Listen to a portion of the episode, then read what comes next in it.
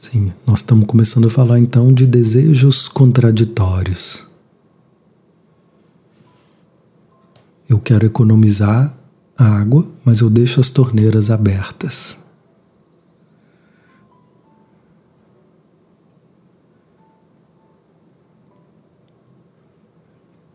Eu quero ter disposição, mas eu exauro a minha energia com tantas preocupações que talvez estejam me contando de um desejo de querer controlar a vida. É muito cansativo querer controlar a vida. Mas se eu quero parar de controlar, é porque existe algo que ainda quer controlar. Então, nós estamos acolhendo os dois desejos, tá? Tem um desejo que é um desejo de paz, ele é genuíno, mas também tem um desejo que é de agradar todo mundo.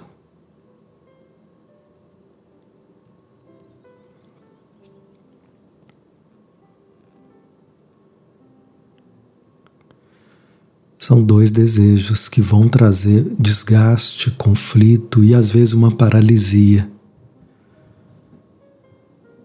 Porque eles estão em conflito. E a gente vai perceber isso no corpo. Porque o corpo então está te dizendo de uma forma muito honesta, muito clara. Ele está dizendo, por favor, por favor, para.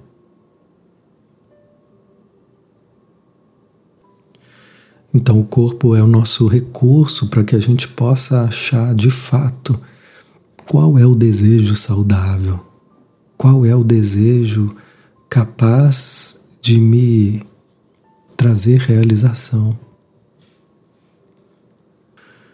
Então, a gente está aprendendo a, a escutar existe um, um lado talvez que possa se sentir oprimido e queira se libertar, e um outro lado em nós que é um opressor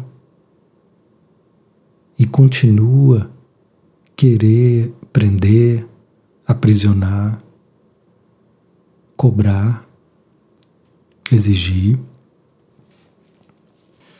E o que a gente está aprendendo então é dar um lugar para as duas coisas.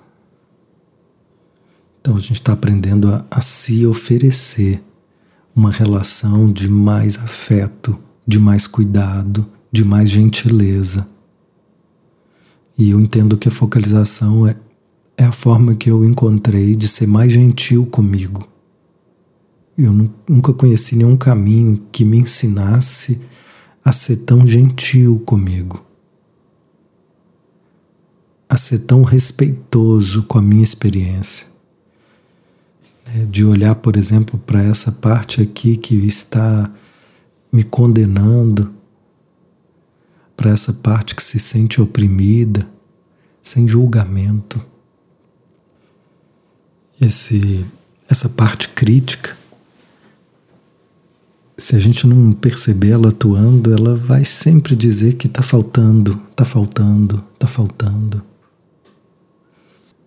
E desse ponto de vista vai estar tá mesmo. Do ponto de vista do, do crítico, do ponto de vista de uma parte que quer a perfeição, que quer estar tá pronta, que quer não ter dúvida, que quer não ter medo. E chega um momento que a gente começa a abrir para dizer sim, quero isso, eu faço isso. Né? Existe um, um, um, um primo meu que ele ama, ama cavalo, ama sítio, ama natureza, mas ele nunca fez nada para poder atender a essa necessidade da alma dele. E só agora, com 50 anos de idade, uma crise, uma frustração danada, aí ele foi e se deu isso. Agora, fim de semana, ele vai para um, um sítio, andar de cavalo. Eu achei tão bacana assim. É, é um aras que aluga o cavalo, aí ele passa lá e volta. Algo tão simples, tão, tão acessível tão perto. Mas isso nunca tinha sido possível. Isso nunca tinha sido considerado, vocês entendem? E a alma não estava aberta para receber aquilo que estava aqui. Mas não, não tinha essa autorização interna para isso.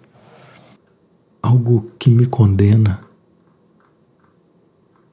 algo que diz você não, não é boa o suficiente, você não merece, você não está pronta. São vozes que vão nos trancando em lugares muito pesados mesmo. Eu atendi uma pessoa, gente, que ele é muito, muito racional. E para ele é muito difícil de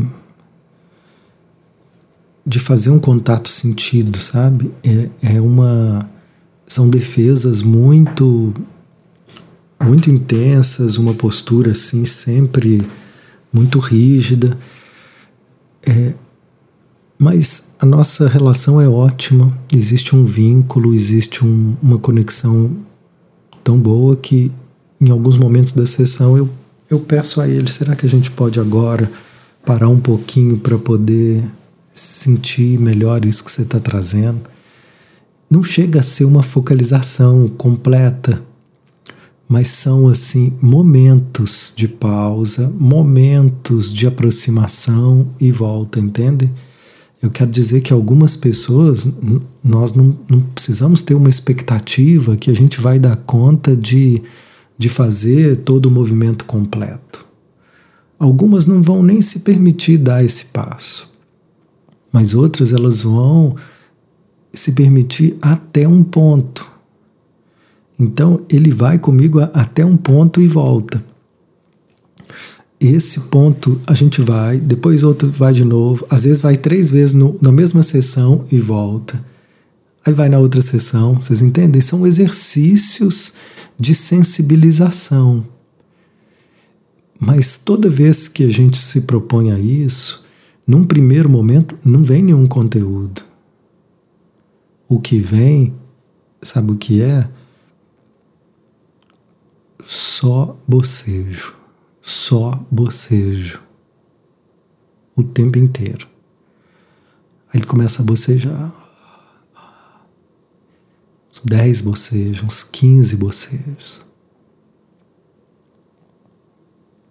E aí depois, às vezes a gente consegue um, uma, um acesso mais profundo, uma compreensão mais profunda.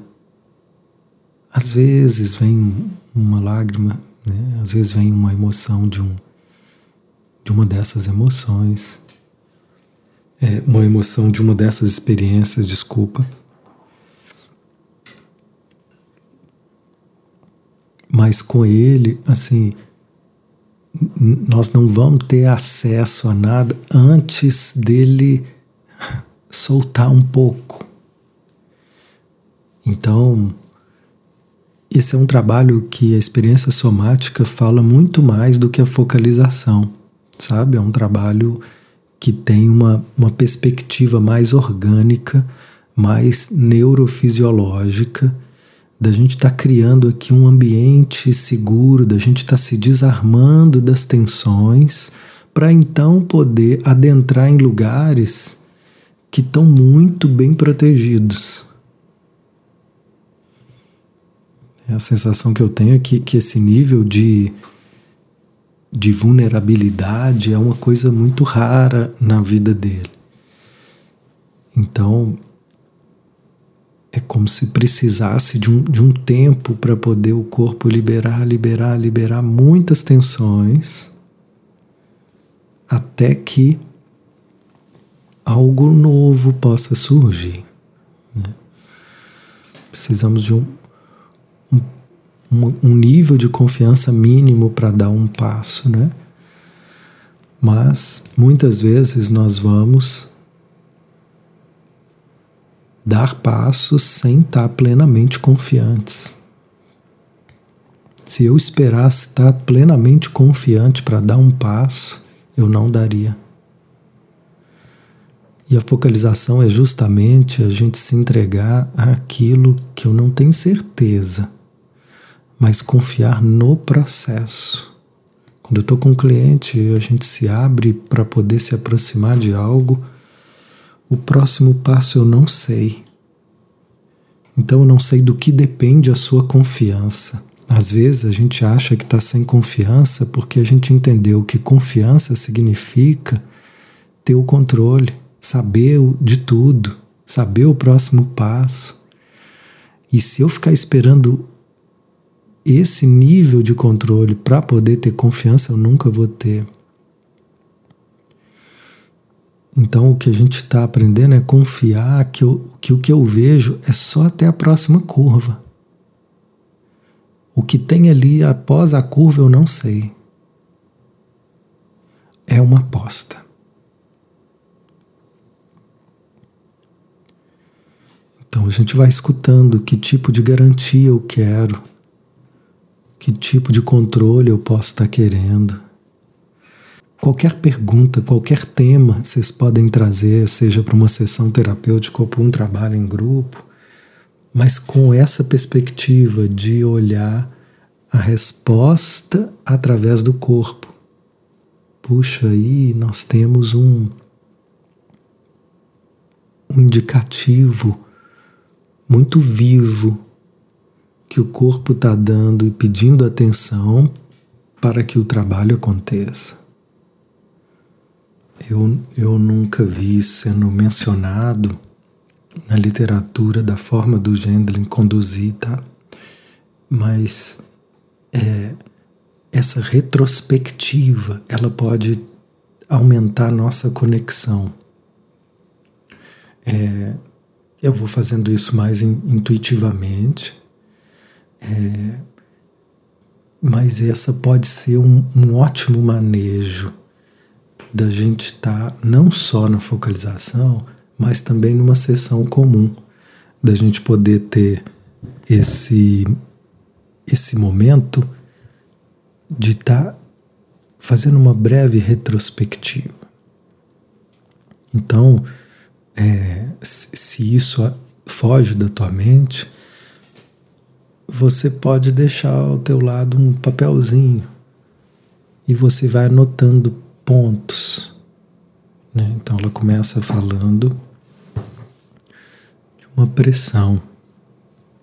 Eu anoto pressão.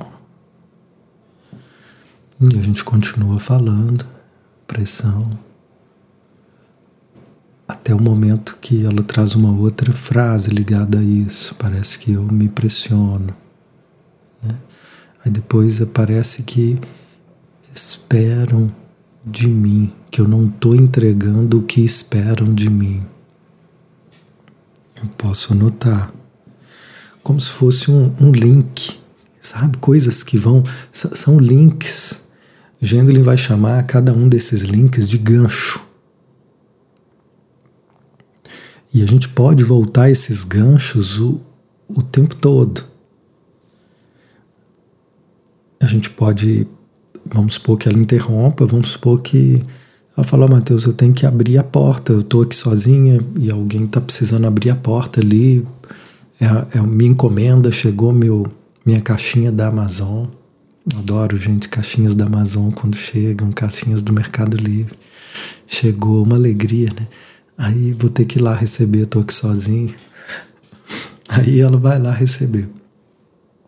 Ou às vezes eu vou lá receber. Quando volta, hoje eu recebi essa luzinha verde, olha que bonitinha, gente, que eu comprei. Chegou. Aí vai fazer um stop na sessão.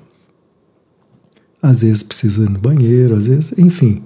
Só estou dando um exemplo de que às vezes a gente vai mesmo interromper uma sessão. ao voltar, a gente vai voltar procurando esses links. Procurando esses links que são os ganchos. Então, a gente estava falando de uma pressão. Você ainda consegue sentir essa pressão no seu corpo? Sabe, só para vocês entenderem o tanto que isso é, é, é, é um ponto, é uma chave de acesso. Chave de acesso, ou link. Ele chama de gancho. Né? Eu chamaria assim de, de um link de, de acesso, que vai abrindo outros links, que vai abrindo outras portas. Então, às vezes, eu pego um, papelzinho assim e posso ir trazendo esse esses links, essas pontas, para que a gente vá resgatando caso necessário. Mas é, é um manejo que ajuda muito, porque às vezes a gente se perde no, no próximo passo e aí, se eu voltar um pouquinho, eu recapitulo. Né? Porque aqui foi, foi de fato. Até onde a gente já foi, é, é um território conquistado que ele pode ser referido para a gente poder trazer a vida de novo. Então, o que, que o Gendlin fala, gente? A nossa atenção no processo terapêutico deve ir para onde existir vida. Aonde existir vida, eu preciso de dar atenção. E o que é vida? Onde é que eu vou saber que tem vida? Eu não sei, mas o corpo dela sabe. Eu não preciso saber para confiar. Só preciso confiar que o corpo sabe. E às vezes eu vou ajudá-la a facilitar a exploração disso. Essa é a segurança que o corpo vai trazendo para o processo se a gente tiver essa humildade de abrir mão, de ter que ter razão, de ter que dar direção.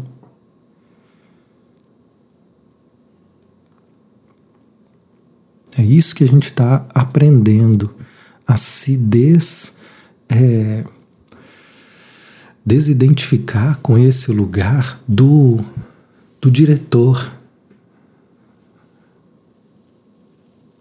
sabe? Do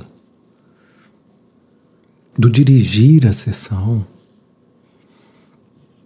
Deixa o corpo dirigir, deixa o corpo mostrar o movimento. Então, qual que é o nosso trabalho, Mateus? É ficar criando interação com o corpo. O corpo está tentando comunicar conosco uma mensagem de liberdade.